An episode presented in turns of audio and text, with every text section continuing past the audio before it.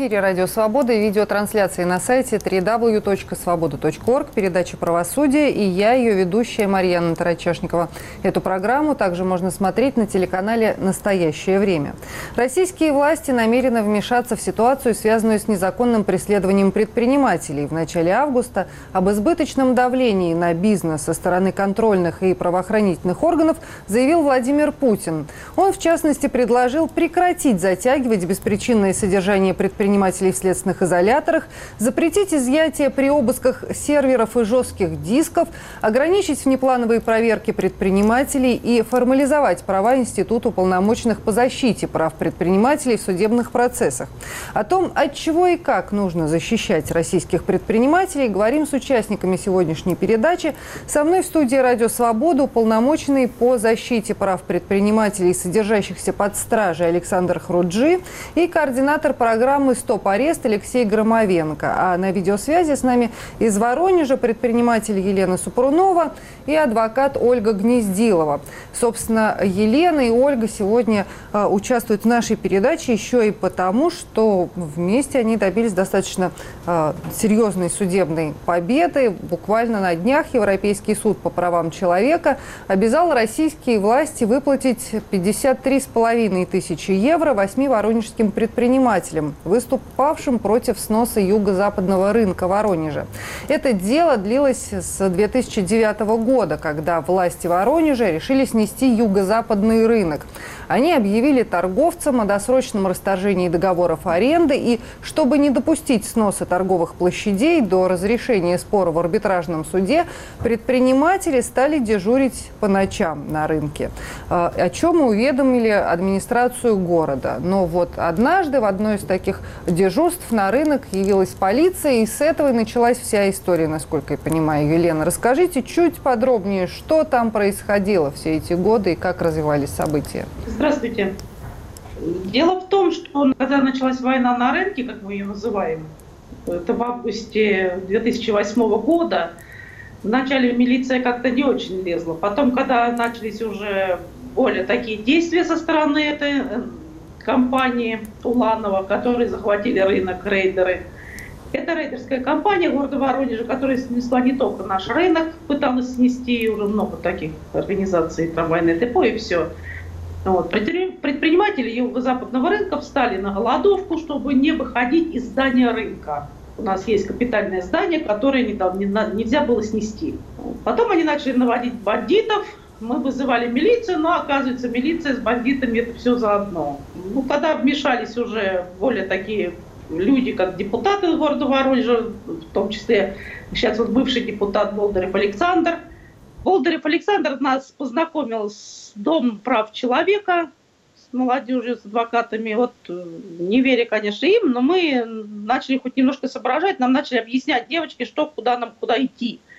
Мы ходили и департамент по предпринимательству просили помощи, нигде нам, везде были отказы, везде все. Но тут же начали нас гнобить, бить, нас кидали камни, нас избивали, нас арестовывали, закрывали в подвалах. В общем-то, у одной беременной девы, женщины на седьмом почти месяце произошел выкидыш, как его назвать, из-за того, что заваривали ее сваркой в дверях. Вот, это предприниматель нашего рынка.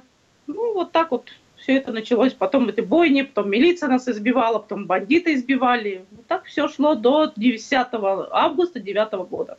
Елена, а что случилось вот 10 августа 2009 года? 10 августа мы были все в ночь, мы рынок не оставляли ни на минуту, мы ночевали на рынке все время, постоянно, ну, бригадами. В эту ночь я была, много нас было народу, потому что на, милиция, наши люди, как скажем так, в милиции, предупредили, что в эту ночь будет захват рынка бандитами, туда все. Было очень много народу, Ночь прошла тихо, все, под утро в 5 утра мы сидели на улице, пили чай уже. Тут же зашли на рынок э, полковник, тогда он был под, или подполковник, полковник, извините, я не помню этого, Буд, Болд, э, Кударев, Халяпин и Карпов, полковники, увидели нас, начали, дали приказ бить людей. Вот. Ни с того, ни с сего, просто мы были на рынке. Тут подбежали еще милиция в штатском, очень много людей начали уже избивать, там человека 70-летнего Аненкова избили до такой степени, что он вообще попал в больницу, там удары в сердце было и все, это сам полковник его избивал, Кудрев. Меня бил от Халяпин и Карпов. Вот. И по, тут же приехала милиция, нас начали в машину всех кидать, кого по асфальту тащили, там многих спины были содраны, полностью в кровь, кожа снеслась. Вот, нас погрузили очень много людей в машину, кто-то поместился, короче, отвезли в отделение. В отделение отвезли нас, когда там закрыли в камеру, а кто снимал на видео клиенту Мишу, там закрыли в одной камере, его там били, меня в другой камере, пытались там подписывать документы, подписывать какие-то документы, вообще не оформлены ничем. Я отказывалась, конечно, получала за это немножко, но, в общем-то, адвокаты там наши бились внизу, чтобы нас отпустили. Нас повезли в суд, и ну, мировой суд присудил женщинам там штрафы, а мужчин посадили 5-10 суток, в зависимости там кого как дали. Вот. Вроде на это вмешалась депутат Кудрявцева и Болдыреву, фу, Болдыреву, извините, Кудреву, полковнику сказал, если ты не отпустишь людей, мол, будет хуже, вся поддоводная твоя вылезет. И он вот таким методом отпустил. Но люди уже были избиты, все это вот было 10 числа. Угу. Ну, насколько я понимаю, Елена, то никто из э, полицейских так не был привлечен к ответственности за то, что э, людей били на, на этом рынке. Нет, нет, были суды, с адвокатами все, мы подавали в суды, фотографии у нас были, мы снимали все это на видео, раны, все, но ни один милиционер в этом не пострадал. Да, спасибо. Да, Елена, спасибо. Я хочу сейчас э, к Александру Хурудже обратиться с таким вопросом. Вот, вот эта история для вас э, что-то удивительное, что-то из ряда вон выходящее? Или э, все-таки сейчас э, времена изменились в сравнении с 2009 годом? И полиция действует аккуратнее? Вот хочется сказать, что изменились. Вопрос в том, в какую сторону.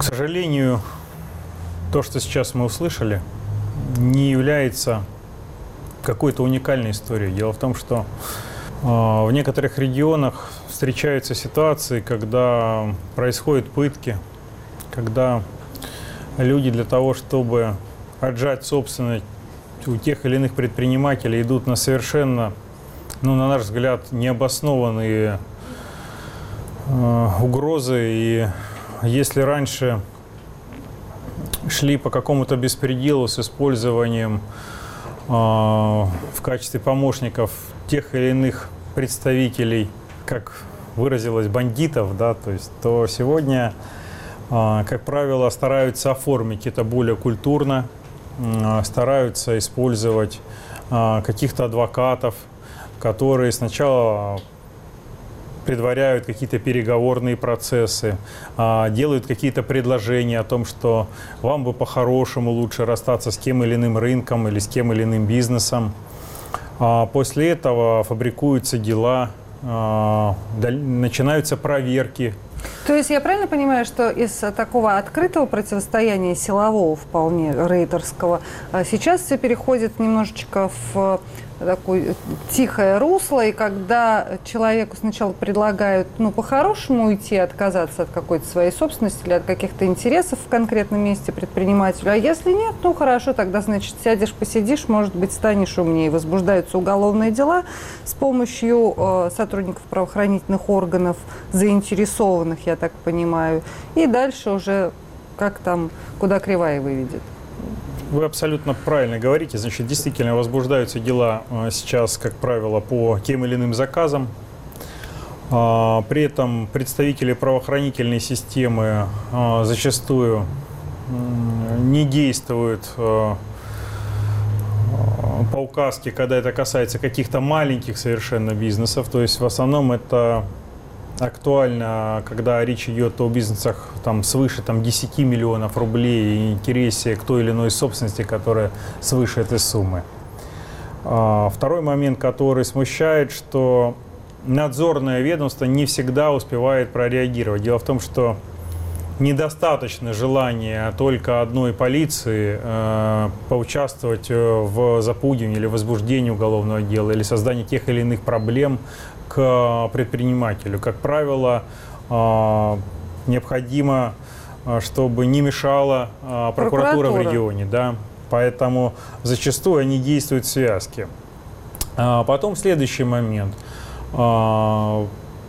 Прослеживается цепочка событий. То есть сначала это проверка, потом зацепка за какую-нибудь ошибку, которую совершил предприниматель. Ну, мы знаем с вами, что предприниматели тоже не безгрешны, и что всегда можно найти, за что К зацепиться. чему придраться? Конечно, придраться можно к чему угодно. Тем более, если речь идет э, о торговле. А оптовая, розничная уже не так важно. Ресторанный бизнес, у них всегда есть пожарные, охранные сигнализации, все такое. Там поставщики, есть те, которые не отвечают на запросы организации. То есть всегда можно за что-то зацепиться. Дальше следуют обыски, то, про что говорил вчера президент. Обыск, изъятие очень большого количества информации, серверов и, как правило, фактически блокирование работы предприятий. Ну, конечно, потому что ни бухгалтерия не может работать, ни какие-то другие службы работать не могут, ни налоги не могут они И платить. зарплаты платить не И могут. зарплаты, конечно, и Вот. люди. Начинается самое интересное. Казалось бы, было предприятие еще вчера действующее, возбудили уголовное дело, заблокировали счета, у каждого практически предприятия есть э, обязательства перед банками. Как действуют в этом случае банки? Банки говорят, у тебя проблемы, возвращай досрочно кредит, правильно? Итак, у предпринимателя, кроме необходимости защищаться от уголовного преследования, есть еще две проблемы. Надо решать вопрос срочно с банками. Дай бог, если все хорошо с партнерами. Если он один, чуть проще ситуация. Если есть еще другие партнеры, которые имеют свое мнение или есть какой-то вяло текущий конфликт, то это только усугубляет ситуацию. И есть сотрудники, которым нужно платить зарплату каждый день. Я молчу про контрагентов, про все это дело мы молчим. Начинается ком. Да, и это еще хорошо, если предприниматель в это время остается на свободе, потому что их все-таки еще сажают. Я Это уже следующий шаг, это вот моя Да. прямая специфика, Но я, я, тем не менее, хочу, вот как-то мы просто уже ушли в настоящее время и, и забросили вот эту вот воронежскую историю, с которой, собственно, начали говорить. Там же она, история это победная. Там, в конце концов, и Европейский суд э, вступился, с чего я начинала, но и обычные суды за предпринимателей вступились, я так понимаю, и хотя э, не призвали э, не привлекли к ответственности полицейских, которые участвовали в избиении людей, вот в разгоне предпринимателей, которые отстаивали свой бизнес. Но тем не менее, взыскания это все наложенные на предпринимателей все-таки поснимали суды, правильно я понимаю? Отменили решение вот об этих, э, признали незаконными решения об арестах на там, 5 суток, 10, Велен. Да, да, конечно. Суды мы выиграли. Последние, что отменили просто эти аресты, отменили штрафы. Вот это единственные суды, которые мы выиграли. Да, но Это тем не менее, рынок-то работает ваш. Рынок работает, да, продолжает работать, потому что были после еще девятого года были стычки с администрацией в двенадцатом году. Потом вот два года назад была опять, опять стычка с администрацией, попытка сноса, но уже не такая опасная. Но пока тихо, рынок работает. Ну, вот вы считаете, что это состоялось благодаря тому, что вы э, вот так вот активно вступились за свой бизнес, объединились и пошли по судам вплоть до европейского, или просто интересы у вот той компании, которую вы назвали рейдерской, изменились, и они решили, что не хотят связываться с, уже с вашим рынком? Дело в том, что это НСТ, это компания Уланова строительная, наши знаменитые воронежские рейдеры, они отступили. Он отдал наш рынок Кабардино-Балкарии э, президенту. И у нас сейчас править, э, правят всей властью кабардино-балкарцы на рынке. И директор, и все. Это совсем другая компания, он ее продал просто-напросто. А этим, видно, не очень это нужно сносить. Они раз попытались, два попытались, но они понимают, что предприниматели никогда от этого не отступятся. Это единственный наш хлеб. У нас больше другого заработка нет. Это три с половиной тысячи предпри- людей, Да. не считая их. Ну а вот за все это время вы со стороны властей-то хоть какую-то поддержку чувствовали? Вот в 2012 году, например, появился уполномоченный по правам предпринимателей в России. Еще куча всяких департаментов специализированных существует в региональных в всяких администрациях. Кроме всего прочего, есть и торгово-промышленные палаты. Хоть кто-то где-то вас поддерживал, кроме правозащитников? Нет мы в девятом, с восьмого года мы обращались, мы ездили в Москву, в Воронеже, в прокуратуру, в милицию, в департамент по предпринимательству, и писали, и что мы только не делали по газетам, по журналам, ходили везде, чтобы нас услышали. Нас совершенно игнорировали полностью, кроме Дом по правам человека, единственные люди, которые нас понимали. И нас более-менее услышали, когда несколько предприни... пред... Кто мы есть? предпринимателей попали к посольству Америки. Мы просто сделали такой шаг, пришли к посольству Америки в девятом году и просили помощи у них. Помочь в нашей ситуации. Вот после этого нас немножко стали где-то встречать, где-то нас принимали. Пусть выслушивали, хотя не помогали, но выслушивали. А в Воронеже у нас департамент по предпринимательству нас слушать вообще категорически не хотел, потому что тогда была председатель этого департамента Паршина, она очень хорошая подруга была директор нашего рынка этой компании, и там было все связано, а у них нам помощи ниоткуда никакой не было. Да, Елена, спасибо. Я сейчас хочу вот, да, прежде чем... Да, два слова буквально. Вот э, дело в том, что мы специально создали э, проект в рамках работы омбудсмена для того, чтобы упростить защиту именно в таких ситуациях, потому что действительно люди не знают, как оформлять что-то там, это все очень сложно, особенно когда проверки, когда вот ровно такие ситуации происходят. Самый простой, вот в два клика можно решить проблему. То есть первое, нажимаете кнопочку «Скачать приложение на БАТ», мы специально сделали уполномоченного эту программу. Второе, вот просто нажимаете одну кнопку «Вызвать» и сразу сообщаете о проблеме. Все, дальше с вами связываются и начинают эту проблему решать. А, поясняют, как оформлять. Это делается, это бесплатно. Это делается мгновенно, не надо никуда писать, заявлений, ходить, в очереди стоять, ничего. Все, после этого будет реакция абсолютно точно.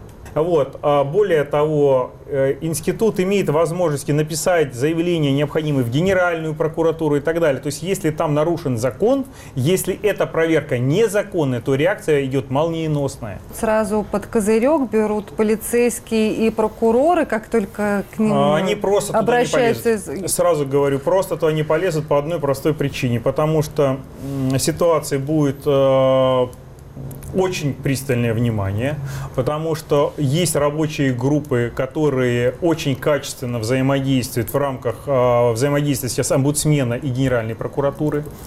И отдельно э, те группы, которые работают э, в регионах. То есть, допустим, а, в той же Воронежской области, я уверен, есть омбудсмен, который взаимодействует э, с губернатором и так далее. Они сразу же садятся и на берегу решают, что вот такая скандальная ситуация, что делать? Нам что, нужно дальше, э, чтобы это продолжалось, чтобы сказывалось на инвестиционном климате в регионе? То есть вы хотите сказать, что если бы у предпринимателей Москвы была возможность нажать на эту кнопку «Набат» э, два года назад зимой, то не было бы ночи длинных ковшей и не посносили бы вот здесь ну, вот магазины да, я, по всему городу. Я вам могу сказать так, что, во-первых, все, кто... На тот момент еще кнопки, конечно, не было, ее только недавно сделали. Во-вторых, те, которые обратились и написали заявление в адрес Китова, им выплачивали компенсации. Такие случаи есть, они у нас отфиксированы. И третий момент, когда произошла сейчас ситуация по реновации, я был одним из участников, руководил штабом по предпринимателям. Те предложения, которые мы высказали, мы пересчитали мгновенно 2629 предпринимателей, которые страдали в этих домах. То есть мы взяли свою базу, вычислили всех до единого, которые там зарегистрированы, собрали, разослали, предложили, какие выходы, варианты есть. Действительно, большинство были заинтересованы, чтобы да, мы готовы получить деньгами и так далее. Мы написали то, что считали сами предприниматели, передали в мэрию, и наше предложение учли. Угу. Ну, учли пока на словах. Пока на бумаге э, мы видели в том варианте, в котором видели, мы сказали, какие правки считаем необходимым сделать, но мы принципиально против того, чтобы была экспроприация собственности, потому что человек планирует не на 5 лет, не на один год, и у него есть кредиты и обязательства. И предлагать ему взамен только метры квадратные, на мой взгляд, это неправильно. Ну, общем, это мое личное мнение. Я считаю, что там все-таки больше расходы, чем на самом деле. Мы снова возвращаемся в Воронеж, Конечно, теперь я обращаюсь к Ольге Гнездиловой, адвокату, которая представляла в том числе интересы Елены в Европейском суде по правам человека. Поясните, пожалуйста, почему вот вся эта история и а, вся эта битва предпринимателей за свой рынок в итоге обернулась решением Европейского суда по правам человека, связанным с нарушением статьей 11 Конвенции о защите прав человека, потому что ЕСПЧ в своем решении признал, что власти нарушили именно эту статью, а она э, предполагает э, свободу собраний. Ну и третью статью, которая говорит о недопустимости пыток. Но здесь, я так понимаю, понятно со слов Елены, все-таки там э, людей били и пытали в отделении полиции. А почему свобода собраний? Да, статья 11 появилась, потому что милиция, тогда еще не было полиции, они решили оформить все якобы по закону, и в протоколах об административном правонарушении и задержании написали, что предприниматели участвовали в митинге, который проходил в 5 утра на территории рынка. Э, написали, что якобы они держали плакаты, выкрикивали лозунги антиправительственные. И таким образом э, дали возможность мировому судье назначить штраф и э, сутки лишения свободы. То есть а, государство и милиция сама подняла вопрос о свободе собраний и тем самым дала нам дорогу в Европейский суд, потому что конвенция говорит о том, что если человек собирается с другими, и это мирная цель, то никто не вправе вмешиваться в свободу собрания, если только не нарушены какие-то фундаментальные положения конвенции. То есть э, здесь мы говорили о том, что предприниматели имели право охранять свой рынок, они арендовали площади, на которых они находились, они имели право находиться там круглосуточно, и вмешательство здесь как раз было нарушением. Поэтому мы с подачи государства использовали э, вот эту вот статью 11 и сказали, что все-таки задержание людей, которые мирно сидят вместе, пьют чай утром, э, это незаконно. Скажите, пожалуйста, Ольга, а вот э, по вашей информации, как часто, в принципе, предприниматели доходят в своих спорах с чиновниками до Европейского суда по правам человека? Потому что обычно прессе становятся известны случаи, когда речь идет действительно о пытках, о жестоком обращении, о, о может быть, нарушении шестой статьи, э, это право на справедливое судебное разбирательство. Ну или если речь идет о больших бизнесменах, ну так там дело Юкоса, тот же Ходорковский, Лебедев. А вот э, обычные люди, у которых есть свое маленькое дело в регионах, часто ли обращаются в Европейский суд за защитой своих прав? Ну, э, в Европейском суде достаточно много решений э, по России о защите собственности. То есть, когда государство разрушило какую-то э, какую собственность без выплаты компенсации, о чем вот говорили предыдущие выступающие, Дело в том, что в деле предпринимателей юго-западного рынка не, не дошла ситуация до того, как э, началось разрушение. Как раз их борьба была в том, чтобы предотвратить снос рынка и тем самым не дать э, довести ситуацию до того состояния, что только компенсация может восстановить их нарушенные права. То есть они защищали э, свою собственность, и у многих это были только договоры аренды. Если бы такое произошло, конечно, мы могли бы жаловаться дальше и говорить, что бизнес разрушен и нужно получить компенсацию компенсацию. Но, к счастью, здесь мы вот, до этой ситуации все-таки не довели. Но вообще таких дел много. И Европейский суд признает собственностью не только разрушенное какое-то строение или магазин, но это может быть, например, упущенная выгода, когда человек рассчитывал на прибыль в будущем и может доказать суду, что его бизнес выстроен э, таким образом, что э, то или иное решение власти, оно мешает получению дохода в будущем. То есть в этом случае, конечно, мы можем говорить о том, что нарушено право на защиту собственности и требовать компенсации сначала, конечно, в национальном суде, после отказа уже обращаться в Европейский суд. Да, спасибо большое, Ольга. Но вообще-то удивительная ситуация, почему людям приходится доходить до Европейского суда по правам человека, если, в принципе, и российские законы вполне себе предпринимателей на бумаге, во всяком случае, защищают. И тот же, тот же гражданский кодекс в своей 15 статье говорит, что если а, что-то было нарушено, то компенсация должна быть всеобъемлющей, полной и предполагает, что это там возможные убытки. И в Уголовном кодексе есть статья, которая предусматривает уголовную ответственность за воспрепятствование законной предпринимательской деятельности. Но я посмотрела статистику ноль ноль дел было в Новая 2016 статья. году. Да. Почему это происходит? Не почему закон в России не защищает предпринимателей, хотя вот даже сам президент говорит, что надо э, беречь бизнесменов, нужно им давать развиваться. Алексей.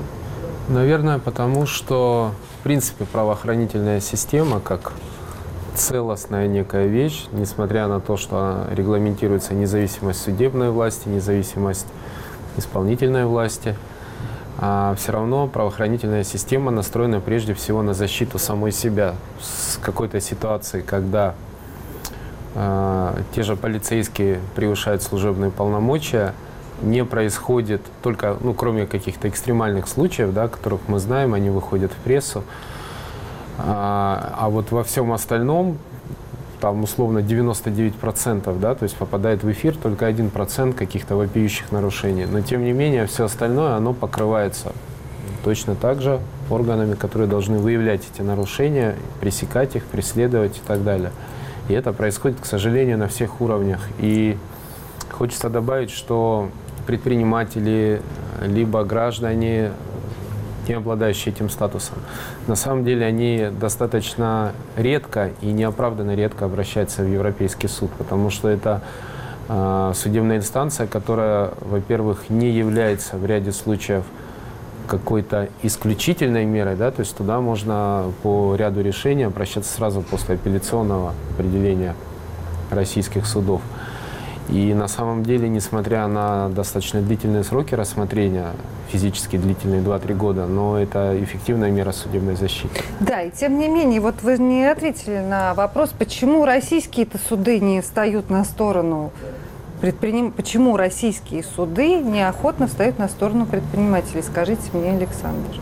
Давайте предположим, что они связаны позицией. Итак, позиция первая. Если у нас речь идет о преследовании того или иного предпринимателя, то, как правило, следует сначала обжалование по 125 попыток вообще законно-незаконно возбуждено уголовное дело, да? И, как правило, суд отказывает. Итак, первый раз суд уже вынес решение. Второй момент. Если вдруг приняли решение заблокировать те или иные активы, недвижимость, или еще что-то, или признать законными области, которые пытались обжаловать. Суд второй раз уже связан позицией, потому что он уже признал, что это законное действие полиции было. Третий момент. Не дай бог предпринимателя закрыли в следственный изолятор и лишили свободы. Вот я об этом хочу, да, обязательно Связаны уже очень серьезно. Гарантировано практически, что в дальнейшем э, никто не допустит вынесения оправдательного приговора. Почему? Потому что тогда вся система всех, кто до этого выносил судебные решения, которые давали законные основания дальше продлевать аресты, арестовывать имущество, окажется, что все эти люди действовали незаконно, соответственно, должны быть привлечены к ответственности. И мы вспоминаем статью, которую только что Алексей комментировал, 169 правильно? Да. То есть получается, что следователь, который вел дело, действовал Изначально. незаконно изначально. Соответственно, он должен понести ответственность. Итак, мы представляем себе, что регион живет своей жизнью, как правило. Там все друг друга знают. Перетекают из одного правоохранительного органа в другой. Бывает так? Бывает. По выходным ходят в баню, да, ездят да, да, да, вместе да. в отпуск вот отдыхать. Шансов, что произойдет, пойдет что-то не так, настолько мало, что у нас количество оправдательных приговоров настолько мало, что про них уже пишут в федеральной прессе, даже когда происходит это в регионе. Ну, к примеру, вот у меня был первый за 7 лет оправдательный приговор, вдумайтесь. Первый за 7 лет, да. В области. И вот о чем можно говорить? Это крупная область, в которой 6 миллионов человек проживает. Люди собирались чуть ли не на демонстрацию посмотреть, как такое вообще бывает. Потому что никто уже не верит, потому что людям проще сознаться в том, что не совершал. Из-за чего у нас такая статистика замечательная выходит потом. Предпринимателя прижали, как говорит президент, обобрали, отжали бизнес. Но ему же надо как-то выходить, как-то ситуация, он же не может там вечно сидеть. И вот он признается, потому что ему подсказывают адвокаты, говорят, так проще. Понимаешь, лучше признать хоть что-то в чем-то, ты вот, чтобы тебе дали так называемое по отсиженному. И получается прекрасная статистика. Одни вроде бы как законно его преследовали, теперь они, получается, законно, правильно? Другие продлевали ему аресты все это время, все действовали законно. Третьи фактически разрушили бизнес. Все законно, он не имеет никаких прав на то, чтобы выставить и в ЕСПЧ куда-то пойти. Он же сам сознался. Ну, насколько я помню, несколько лет назад «Бизнес-солидарность» э, – это такая организация поддержки предпринимательства. Ее создала Яна Яковлева, сама бывшая предпринимательница, которая сидела в следственном изоляторе по так называемому делу химиков. Они провели какое-то ну, исследование достаточно серьезное и пришли к выводу, что каждый шестой предприниматель российский э, привлекался к уголовной ответственности в стране. То есть бизнес это такое рискованное дело в России получать, несмотря на то, что президент обещает и помочь, и гарантирует, и пальцем Я грозит. все-таки поясню по поводу того, что президент э, действительно обратил внимание, есть надежда на то, что это сейчас начнет происходить, то есть сбываться. Ведь мы же прекрасно понимаем, что если мы э, дословно повторим все, что сказал президент, то есть он говорит про то, что и сейчас нарушать нельзя. То есть это написано и так и в Конституции, и, и в законах. То есть ничего принципиально нового не произошло. Президент обозначил внимание к этому вопросу. Политическая воля. Воля, да? абсолютно верно.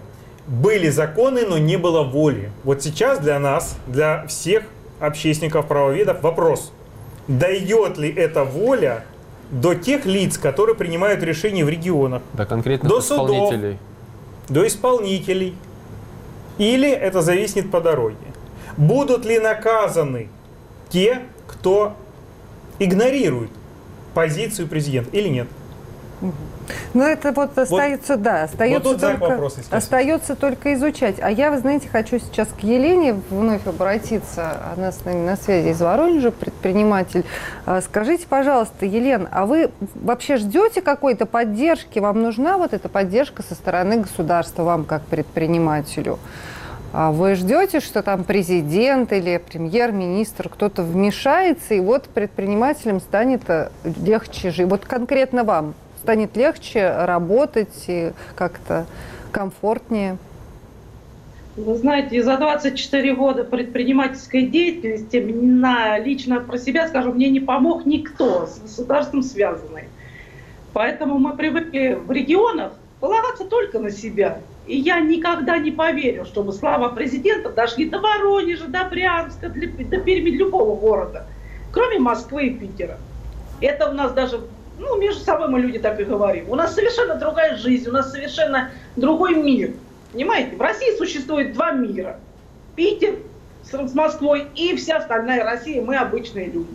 Поэтому никакой помощи нигде ничего не будет. Это я даже разговаривать. Да, скажите, а вот э, то э, приложение, да, которым Александр вы сказали, Набат, которое да. называется Набат, вот вообще такая штука, с вашей точки зрения, она может помочь как-то предпринимателям, если есть, грубо говоря, тревожная какая-то кнопка в телефоне, и если кто-то пытается там отобрать бизнес или какие-то незаконные проверки или еще что-то, и вот кто-то из аппарата уполномоченного по делам э, предпринимателей сразу начинает на это реагировать. Это может оказаться полезным с вашей точки зрения?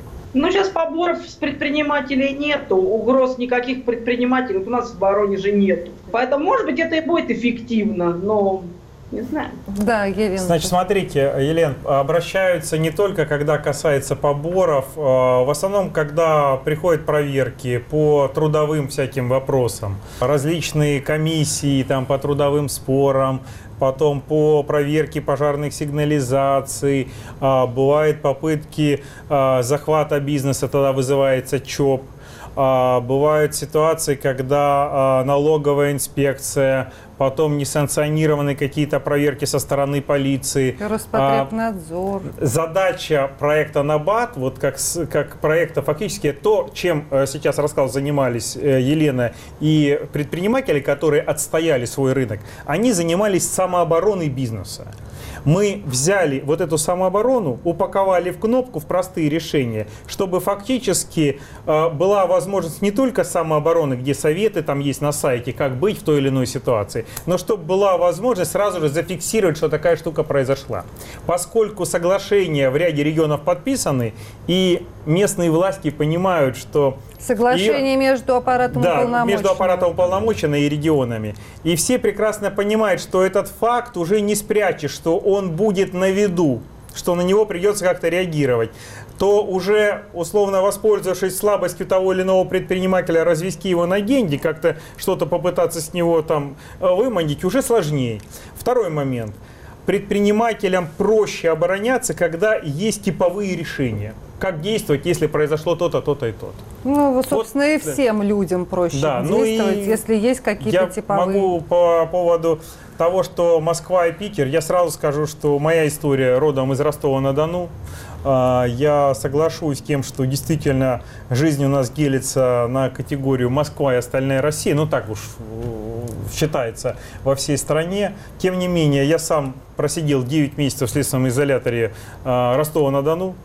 Могу сказать, что большинство людей до поры до времени вообще не верили, что во- возможно как-то защищаться. Сейчас у нас есть из Брянска, ну у меня более 720 сейчас обращений.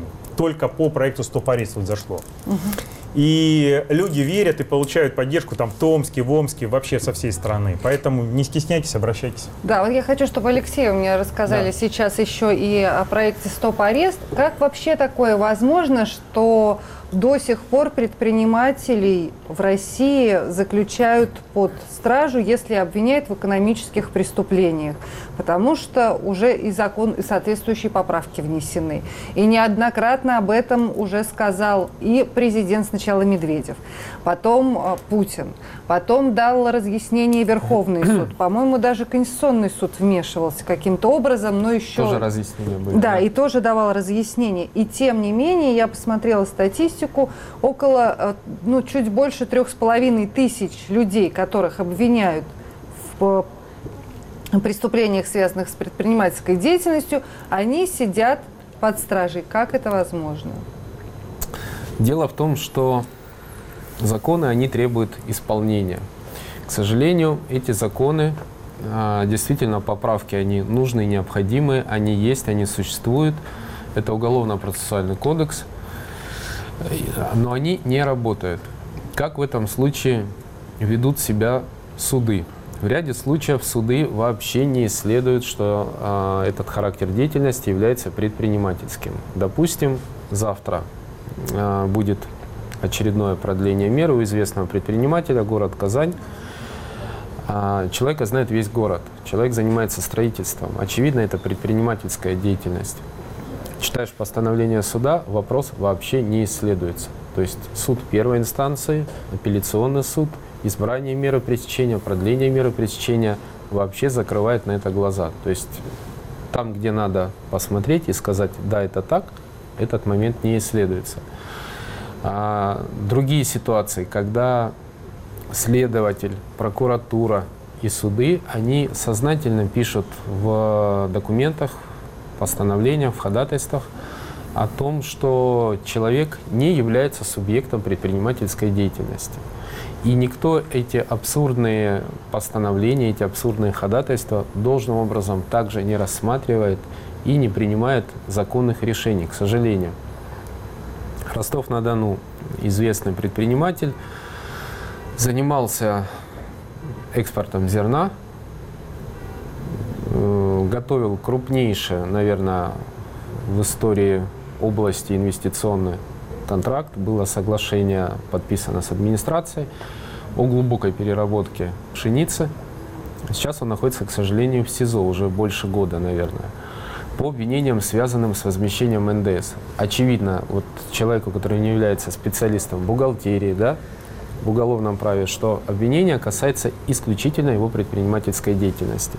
Будет оно доказано, не будет, но обвинение предъявлено именно в этой сфере.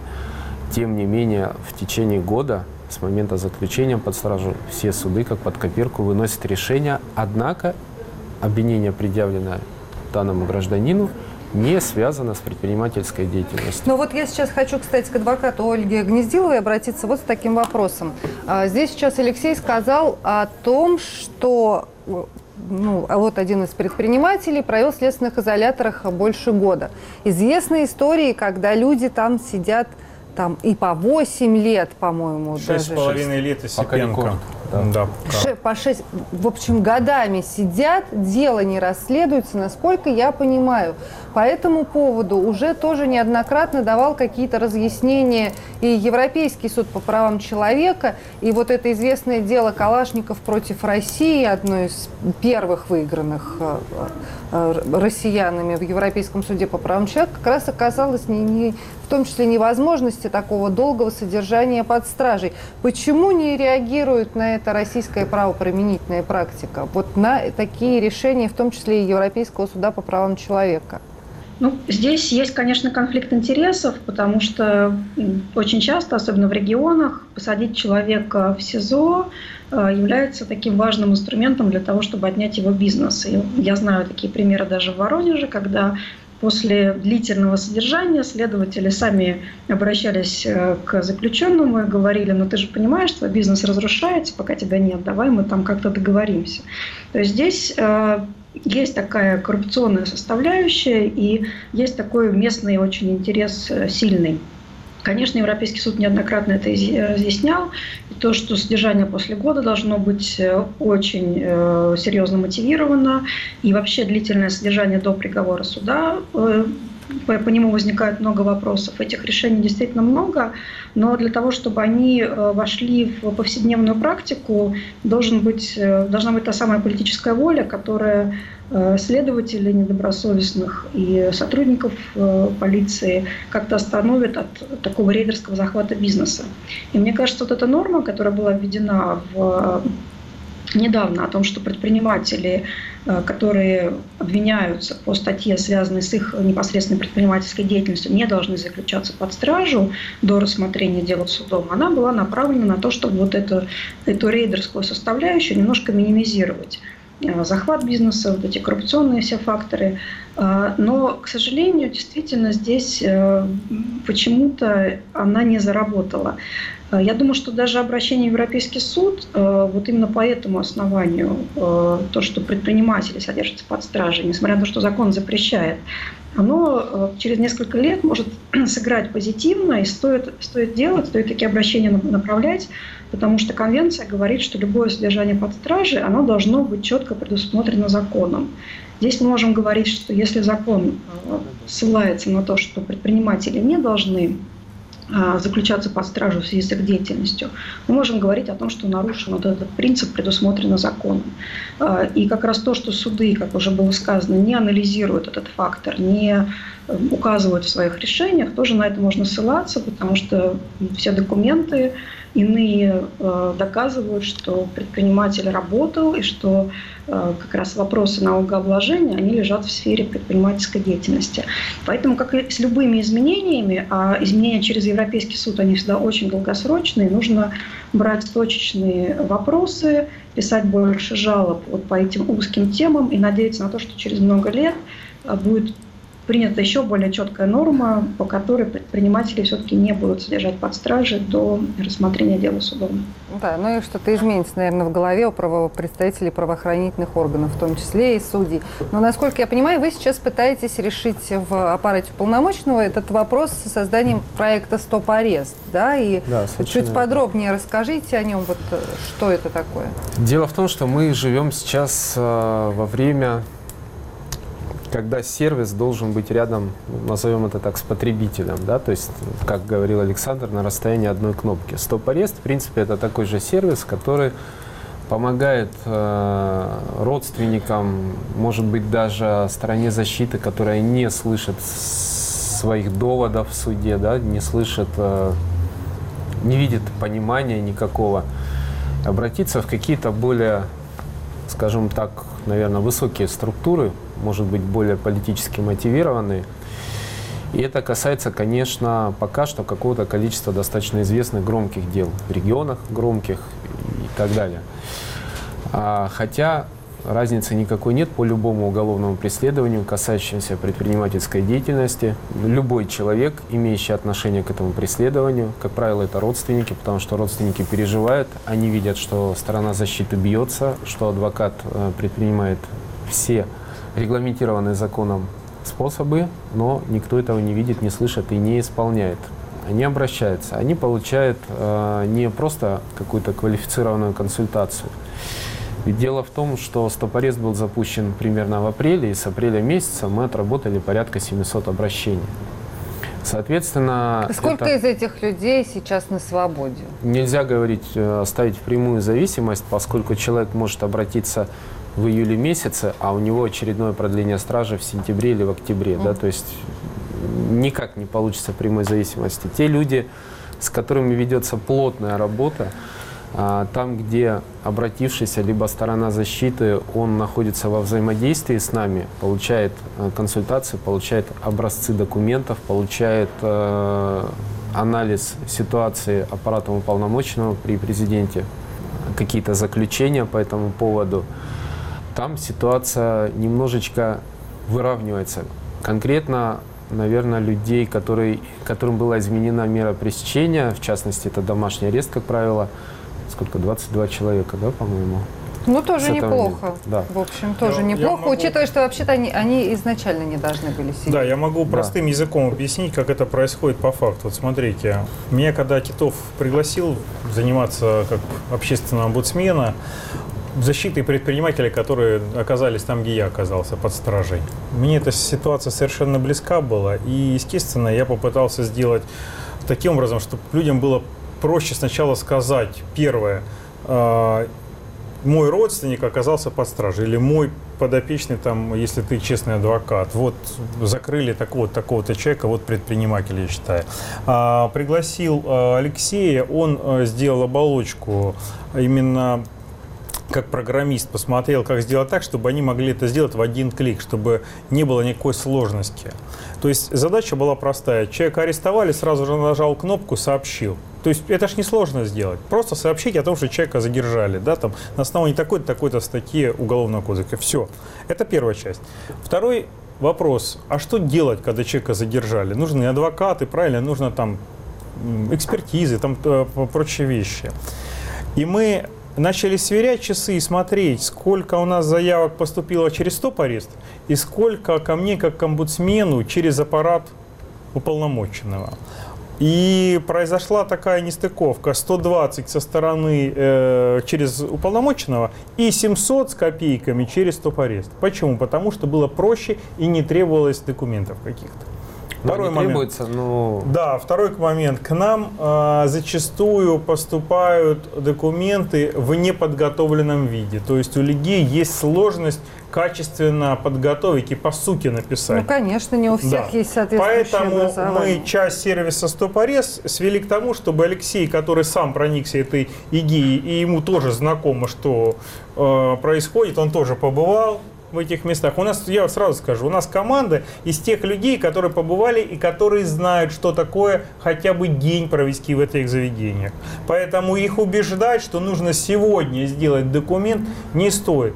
Каждый из тех, кто у нас работает, понимает ценность свободы. Есть понятие, с одной стороны, предпринимательская деятельность, с другой стороны, нужно все-таки э, откровенно говорить, что э, в законе прописано не, против, э, не оказывал противодействия э, следствию, ну то есть там не уничтожал улики и так не далее. скрывался. Не Да, скрывался не пытался и так далее. скрыться, Нам уч- не зачастую давить на свидетелей. нам зачастую пишут, пытался давить на свидетелей, что мы говорим, стоп, ну посмотрим, что это за документ. Тот же самый документ написан следователем, начинаем разбираться, выясняется, вот по Краснодару буквально на днях ситуация. Вроде есть документ, что человек давил, но как-то все вот, ну сомнения возникают. Что-то, что-то не так. Начинаем выяснять, человек, который якобы на которого давил, это тот же человек, на который написал на него заявление. То есть он до, до этого, получается, деньги с предприятия вывел, чтобы скрыть следы преступления, сказал, что это Вася условно, потом на Васю написал заявление, и когда надо было Васю закрыть, чтобы уже снять с него подозрения, сказал, он на меня давил. Понятно. Все. А суд И это наша проглотил. задача объективно разобраться и вот эти свои э, мысли в виде э, экспертного заключения, подтвержденные дальше документами, собранными, приложить и дать шанс. Шанс человеку, что он сможет себя защищать. Потому что самое главное, что мы даем своим институтам, мы даем человеку шанс на защиту. У нас совсем немного времени остается до окончания программы. Я хочу просто вот у всех участников, э, ко всем участникам с одним и тем же вопросом обратиться. И начну с э, Елены. Елена, скажите, пожалуйста, с вашей точки зрения, насколько ком- комфортно сейчас предпринимателям в России работать? Ну, комфортно. Налоги боль- просто. И их повышают, повышают, но это, конечно, местные регионы. А так нормально, комфортно. Да, спасибо. А, Ольга, с вашей точки зрения, э, каково сейчас, насколько комфортно э, предпринимателям в России? Ну, Я думаю, что предприниматели примерно в том же положении, что и остальные. То есть э, любые люди, которые не встроены в вертикали, они имеют определенные риски э, быть неугодными в том или ином вопросе. Здесь, конечно, нужно смотреть, какова политика отдельного региона или кому мы перешли дорогу. Да, спасибо, Алексей. Да я думаю, что если говорить о событиях 2009 года и сейчас, то просто цена интереса определенных структур, да, которые используют своих правоохранительные органы, она просто подросла. То есть мелкие предприниматели, наверное, комфортнее стало. А вот то, что касается крупного бизнеса, так может быть и наоборот. Александр, ваше заключение. Я считаю, что на сегодняшний день у нас ситуация некомфортная для ведения бизнеса. Почему? Потому что все преимущества, которые были у нас в начале 90-х, дешевая рабочая сила, дешевая энергия, а, отсутствие практически налогов, мы потихоньку скомпенсировали повышением налогов, увеличением стоимости или там, электроэнергии и повышением дикого количества созданием административных барьеров, налогов и так далее. Поэтому аналитика, которую проводили в агентстве стратегических инициатив, когда создавали Doing Business, позволила часть вопросов снять. Но осталась вторая часть – неуверенность в завтрашнем дне. Если тот посыл, который президент на днях высказал, будет, станет реальностью и изменит э, мышление тех людей, которые принимают решения сейчас на местах, и люди будут уверены в завтрашнем дне. Если не будут постоянно вываливаться новые налоги, как сюрпризы с неба падать, да, то тогда, плюс еще снизится ставка ключевая по финансированию, хотя бы до 8 там, процентов, но вообще мечта 6,5 процентов, тогда снова станет вести бизнес в России выгодно. Выгодно и интересно. Ну, а, соответственно, от этого должны выиграть и, Все. те, да, и те люди, которые не занимаются Все выиграют предпринимательской вообще, все. В эфире «Радио Свобода» видеотрансляции на сайте www.svoboda.org прозвучала и была показана передача «Правосудие». Ее вела я, Марьяна Тарачешникова. Со мной в студии сегодня были уполномоченные по защите прав предпринимателей, содержащихся под стражей Александр Хуруджи и координатор программы «Стоп-арест» Алексей Громовенко. А на видеосвязи из Воронежа с нами были предприниматели Елена Супрунова и адвокат Ольга Гнездилова. Оставайтесь на волнах «Радио Свобода», приходите к нам на сайт.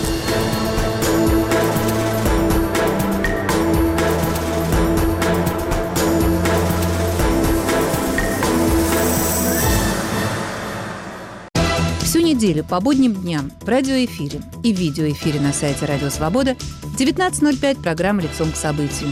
Самые актуальные проблемы жизни России и мира обсуждают узнаваемые люди. На самом деле, что сейчас происходит? Это масштабная гражданская, но пока еще холодная война. Вот началась в России гражданская холодная война. Программу «Лицом к событию» ведут Елена Рыковцева и Михаил Соколов.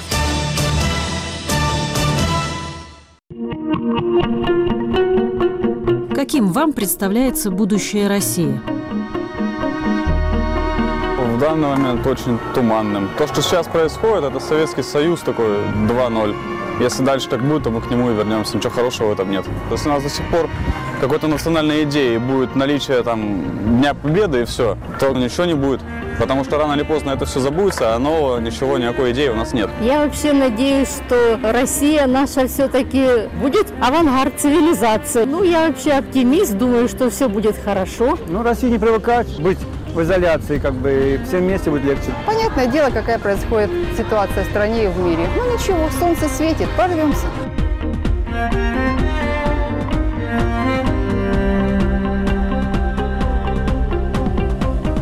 Радио «Свобода». Глушить уже поздно.